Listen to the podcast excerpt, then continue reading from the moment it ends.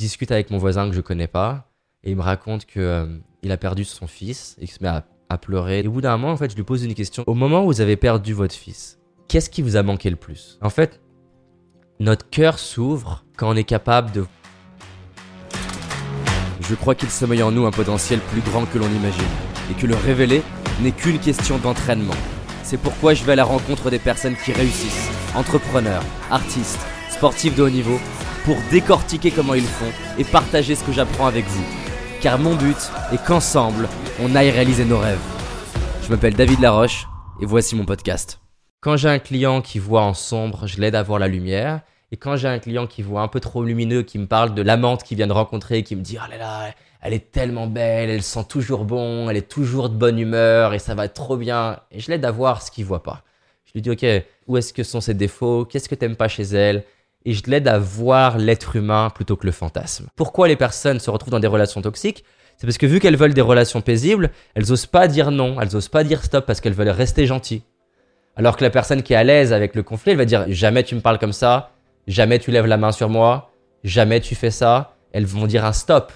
Mais quand tu veux trop être gentil, tu sais pas dire non, tu sais pas dire stop parce que tu veux maintenir un climat paisible et sympa. Je dis ça sans jugement parce que j'ai été le spécialiste pour me mettre dans des relations bancales. Parce que justement, j'étais addict au côté paisible, au côté euh, fluidité, et paradoxalement, ma vie a jamais été aussi fluide que depuis que je suis à l'aise au fait que ça soit pas fluide. Quand tu te sens pas bien et que tu as tendance à être déprimé parce que justement, tu perçois que le futur va être plus noir que lumineux, là c'est intéressant d'avoir de la pensée positive pour aller voir en quoi par exemple la situation te rend service, en quoi elle est belle, en quoi elle t'apporte. Mais ce que les gens se rendent pas compte, c'est que c'est aussi intéressant d'être capable d'avoir de la pensée négative par exemple. Le nombre de personnes qui s'attirent des tragédies parce qu'ils veulent pas regarder la réalité en face. Si on prend un sujet qui est très courant du développement personnel, le nombre de personnes qui s'attirent des relations toxiques par conséquence de leur addiction à être positif et par addiction à une vie paisible. C'est pour ça d'ailleurs que souvent, quand une personne a un coup de foudre et qu'elle maintient son coup de foudre, elle a besoin d'une bonne tarte pour revenir euh, à la réalité et se rendre compte que la personne qu'elle a mis sur un piédestal, ben c'est pas un surhomme ou c'est pas euh, une femme qui est si exceptionnelle, c'est juste un être humain qui a ses forces, ses faiblesses, ses zones d'ombre, ses zones de lumière. C'est fascinant. Par exemple, ils ont mis des, des scanners sur le cerveau de personnes et ils demandent aux personnes d'aller rechercher des souvenirs positifs. Et ils se rendent compte qu'en fait, au moment où la personne va rechercher un souvenir positif, il y a une anti-mémoire qui révèle un souvenir négatif et que notre cerveau, il cherche en permanence à maintenir l'homéostasie, c'est-à-dire un phénomène d'équilibre. On n'est pas fait pour être euh, que positif en fait. On est là pour aller chercher l'équilibre.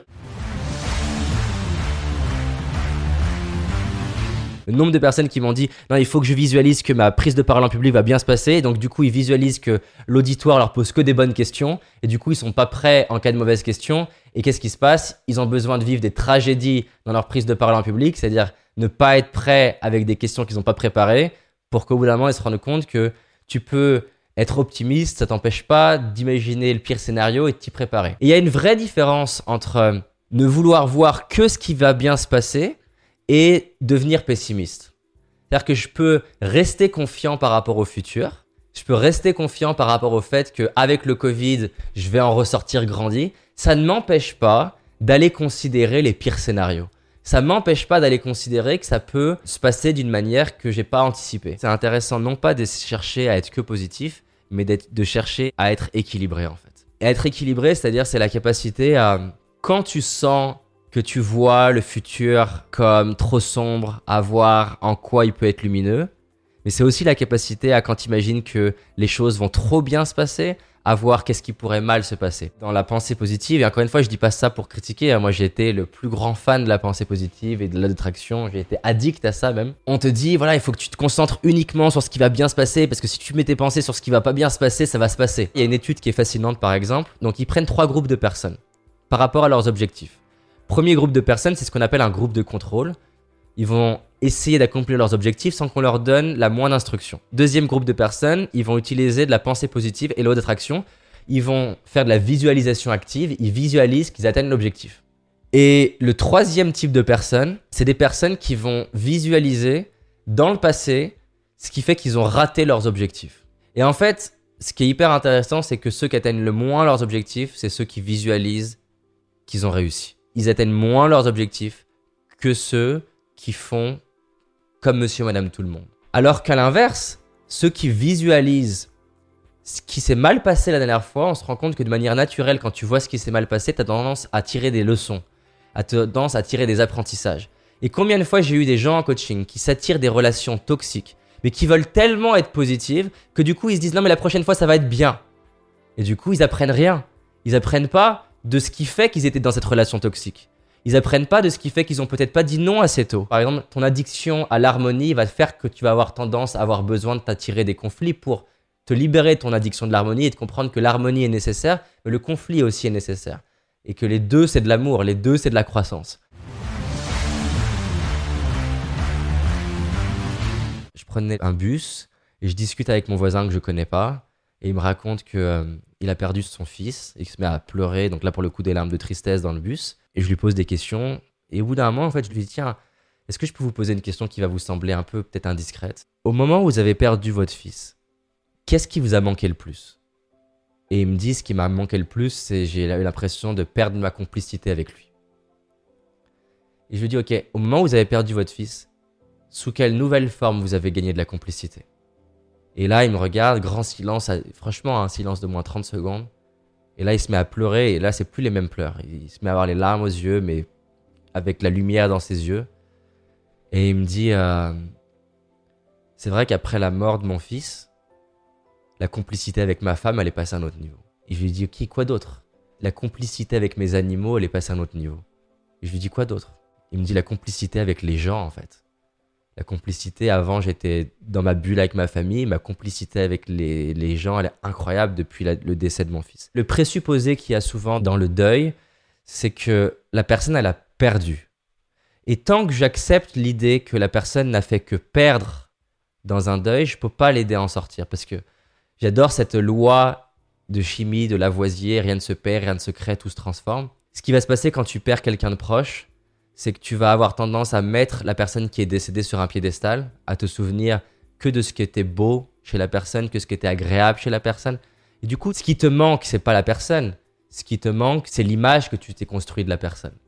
Un exercice que j'aime beaucoup faire avec les personnes que j'accompagne sur le deuil, qui est de les aider à voir ok, ils perdent, et ça c'est factuel, ils ont, ils ont perdu une relation de proche, un, enfant par exemple, mais en même temps qu'ils sont en train de perdre, qu'est-ce qu'ils sont en train de gagner sous une autre forme? Et en fait, notre cœur s'ouvre quand on est capable de voir la symétrie. Notre cœur s'ouvre quand on est capable de voir qu'on gagne et qu'on perd. Mais pour prendre maintenant l'exemple de l'autre côté, quand j'ai quelqu'un qui me raconte son rêve de devenir millionnaire ou de changer le monde, la personne peut avoir son cœur réellement ouvert que quand elle voit les inconvénients de son rêve. Et donc je vais lui demander dans l'autre sens cette fois. C'est quoi les inconvénients si tu deviens millionnaire? Ou quel problème tu vas générer si tu deviens millionnaire? Que ce soit sur le chemin ou plus tard. Parce que tu sais que tu es amoureux de quelque chose et tu as le cœur qui s'ouvre vraiment quand t'embrasses les deux. Tu n'aimes pas ta femme quand tu l'aimes que quand elle est agréable. Tu aimes ta femme quand tu es capable d'aimer quand elle est agréable avec toi et quand elle te challenge, quand elle est absente et quand elle est présente, quand c'est harmonieux et quand c'est en conflit. Si tu l'aimes que quand c'est harmonieux, c'est pas de l'amour, c'est de l'addiction. Je sais que j'aime mon métier quand j'ai fait 10 000 km pour aller à l'autre bout de la planète avec l'équipe, que ça m'a coûté une fortune, que je fais l'interview avec la personne, qu'on loue une voiture, qu'on loue du matériel, et que je finis l'interview, je suis trop content, et là je réalise que j'ai oublié d'enregistrer. Là, quand je réalise que j'ai oublié d'enregistrer, que je suis chez moi, que je suis en train de me dire merde, putain, et que je, je pète un câble, je pète un câble parce que ben, j'ai perdu tout cet investissement, l'équipe pour rien, qu'il faut que j'appelle la personne qui a pris du temps pour moi. Le pire qui m'est arrivé, c'est c'est d'avoir oublié d'enregistrer le son, c'est-à-dire que j'avais que l'image. Mais je sais que j'aime ça quand malgré ça, je continue. Alors qu'il y a plein d'endroits dans ma vie où tu me mets le dixième de difficulté et j'abandonne. Tu vois, je sais que j'aime le coaching quand je suis sur scène devant 1000 personnes avec un cas de coaching que j'ai jamais géré, et que je me mets à avoir chaud et transpirer parce que je suis devant 1000 personnes et que je suis en train de galérer, parce que le coaching est pas évident et que j'ai 1000 personnes qui me regardent et que j'ai peur d'être ridicule devant 1000 personnes, là je sais que j'aime mon métier. Parce que c'est facile d'aimer mon métier quand j'ai fait un coaching spectaculaire et que tout le monde me dit Waouh, David, c'est incroyable. Je sais que j'aime mon métier quand je me suis trouvé nul, que j'ai l'impression de ne pas avoir été bon, mais que le lendemain matin, je dis je vais continuer. Tu sais que t'aimes un projet, pas quand c'est facile. Tu sais que t'aimes un projet quand c'est dur. C'est hyper intéressant d'être capable de voir les deux côtés de la pièce, que ce soit quand c'est désagréable, voir en quoi ça te rend service, mais aussi de regarder les choses telles qu'elles sont, parce que les gens, par exemple, fantasment d'être riches, fantasment d'être connus, fantasment d'avoir un couple harmonieux, mais se rendent pas compte que tout ce qui fantasme a un prix qu'ils voudraient pas en réalité. Quand la personne me dit Ah, mon mari me critique tout le temps par rapport à mes projets, je dis Ok, ça serait quoi l'inconvénient s'il arrêtait de te critiquer? Et qu'on creuse ça. Ça veut pas dire que tu peux pas dire à ton mari que tu veux qu'il communique autrement, ça veut pas dire que tu peux pas arrêter la relation avec ton mari, mais au moment où tu es capable de voir en quoi ce que la vie, elle te donne là, maintenant, c'est sur mesure, ton cœur il s'ouvre et tu as de la gratitude. Et quand tu as de la gratitude, tu es inspiré, tu as de l'énergie, tu as de la motivation, tu es magnétique, tu es attirant et tu as tout ce que tu as besoin. Et ce qui est hyper intéressant, c'est que ni tes cauchemars, ni tes fantasmes ouvrent ton cœur. Souvent, on parle que du côté passer du négatif au positif. On parle pas assez de comment nos fantasmes nous empêche de réaliser la vie de nos rêves. Pourquoi les gens sont, sont si ingrats de leur vie et si impatients? C'est parce qu'ils comparent leur vie avec un fantasme, avec le fantasme de la vie qu'ils aimeraient avoir ou qu'ils pourraient avoir. Quand tu te rends compte que la vie que tu voudrais avoir, elle a aussi des inconvénients, t'es plus cool. Tu dis, je l'aurais au moment venu. Ou si je l'aurais. Et c'est vraiment beau au moment où le cœur s'ouvre de la personne quand elle voit les choses telles qu'elles sont et qu'elle se rend compte que la vie est sur mesure pour moi maintenant. J'espère que tu as aimé ce podcast. Si c'est le cas, abonne-toi pour que je puisse te partager d'autres stratégies pour réussir tes rêves et tes projets. Laisse-moi un 5 étoiles, ça me ferait vraiment plaisir. Et si tu as envie d'aller plus loin, j'ai réalisé une vidéo qui s'appelle Les 5 erreurs que font la majorité d'entre nous et qui va causer l'échec de nos projets, nos rêves et notre réussite. En sachant qu'une seule de ces erreurs va t'empêcher de réussir et d'être pleinement heureux. C'est une certitude. C'est une vidéo gratuite, en tout cas pour l'instant, et pour la trouver, tape dans Google David Laroche, les 5 erreurs cadeaux. David Laroche, les 5 erreurs cadeaux. Et tu vas tomber dessus. Je te dis à très vite pour un prochain podcast, et on avance ensemble.